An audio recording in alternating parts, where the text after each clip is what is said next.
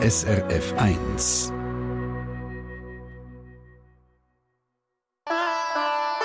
SRF 1 Die fünfte Schweiz. Schweizerinnen und Schweizer erzählen aus ihrem Leben im Ausland. Rita Schindelholz aus Felland im Kanton Zürich hat ein Herz für Tiere, vor allem für Hunde auf der beliebten Ferieninsel Bali. Seit über 30 Jahren ist sie dort regelmäßig in die Ferien. Sand, Strand, Palmenmeer, das ist die eine Seite von Bali. Strassenhunde und andere Tiere, die verwahrlost umeinander laufen, das ist die andere Seite. Und genau vor einem Jahr ist Rita Schindelholz definitiv ausgewandert mit dem Ziel, so viele Hunde und andere Tiere zu retten wie nur möglich.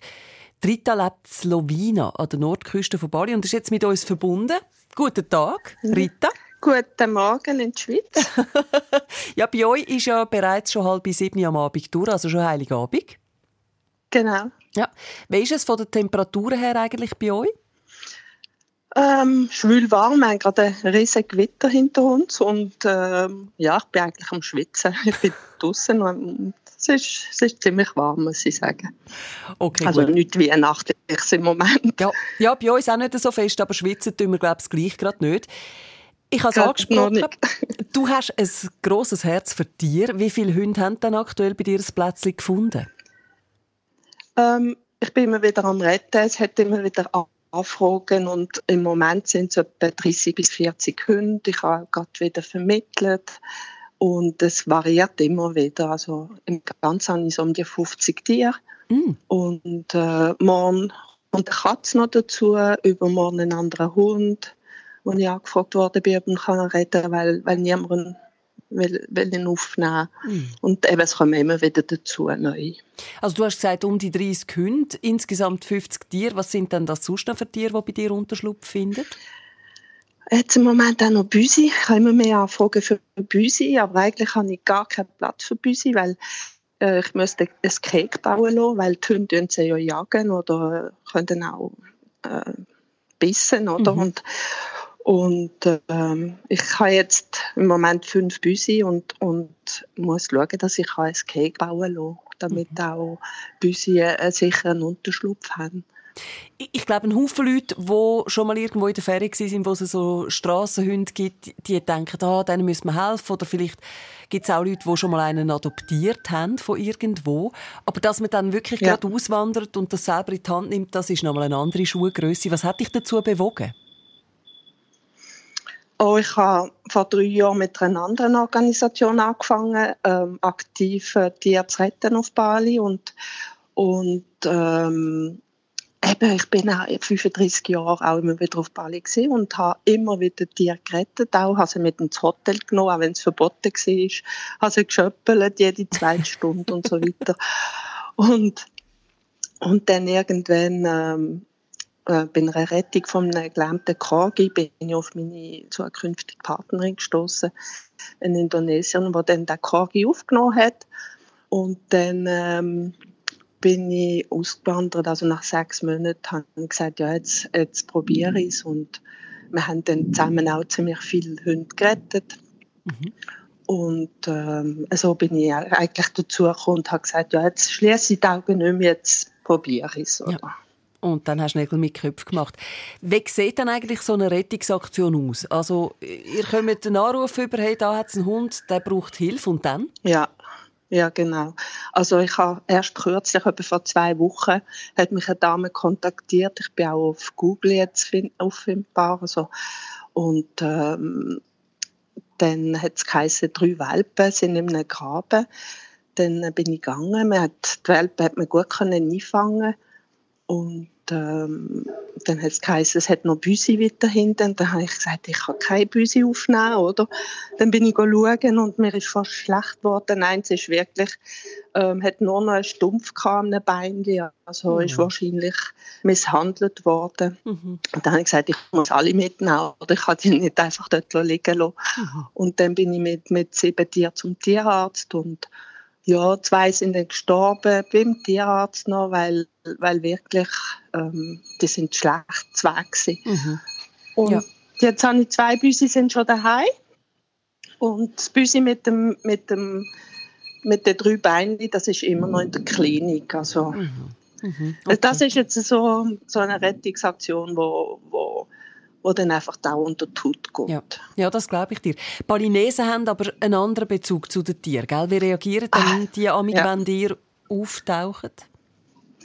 Also da hat mich eine Balinesin angefragt und die hat dann auch geholfen und hat gesagt, eben, da hat es noch Büsi und so weiter, aber ähm, der Mann ist dann auch helfen und hat geschaut wegen dem Verkehr und so weiter. Aber ich verstehe die Leute hier wirklich nicht, wie die können so herzlos mit den Tieren umgehen oder ein Tier ist angefahren worden und, und sie fahren einfach vorbei, das ist denen egal. Mhm. Oder die machen nichts. Oder wenn, wenn etwas kostet bei einem Tier, mhm. dann, äh, dann tun sie es einfach dann sorgen und das finde ich schlimm. Mhm. Ja. Und das passiert leider immer öfter. Zum Glück gibt es aber Leute, die sich auch kümmern. Wer übernimmt so einen Hund oder allenfalls so ein Büsi? Wer kommt auf euch zu? Ähm, zur Adoption meinst du? Mhm, so? ja, ja. Also jetzt habe ich gerade zwei, die nach Deutschland auswandern, die Hunde. Und äh, die tun jetzt vorbereiten mit Tollwutimpfung und so weiter, mit Schieben. Und die gehen äh, beide nach Deutschland. Also und eine Dame, die jetzt morgen kommt mit einem Büsi, die will das Büsi dann auch nach Deutschland einführen. Und das tue ich dann auch vorbereiten, etwa drei, vier Monate. Und, äh, aber sonst, hier Balinese, kannst du vergessen. Mhm. Und, und wir vertrauen auch den Leuten nicht. Wenn es Ausländer sind, dann, dann geben wir die Hunde, oder? Und, aber der Balinese, dem vertrauen wir nicht so an, den Tier. Mhm. Muss ich jetzt ehrlich sagen. Spannend. Also, wir werden noch hören, wie es dann dort aussieht, wo eigentlich all die Tiere bei dir Platz finden. Rita Schindelholz, wo wir da live aus Bali hören, wie sie sonst lebt und vor allem natürlich auch, wie sie Weihnachten feiert. Darüber reden wir gerade im zweiten Teil dieser Sendung nach dem Reto Burell.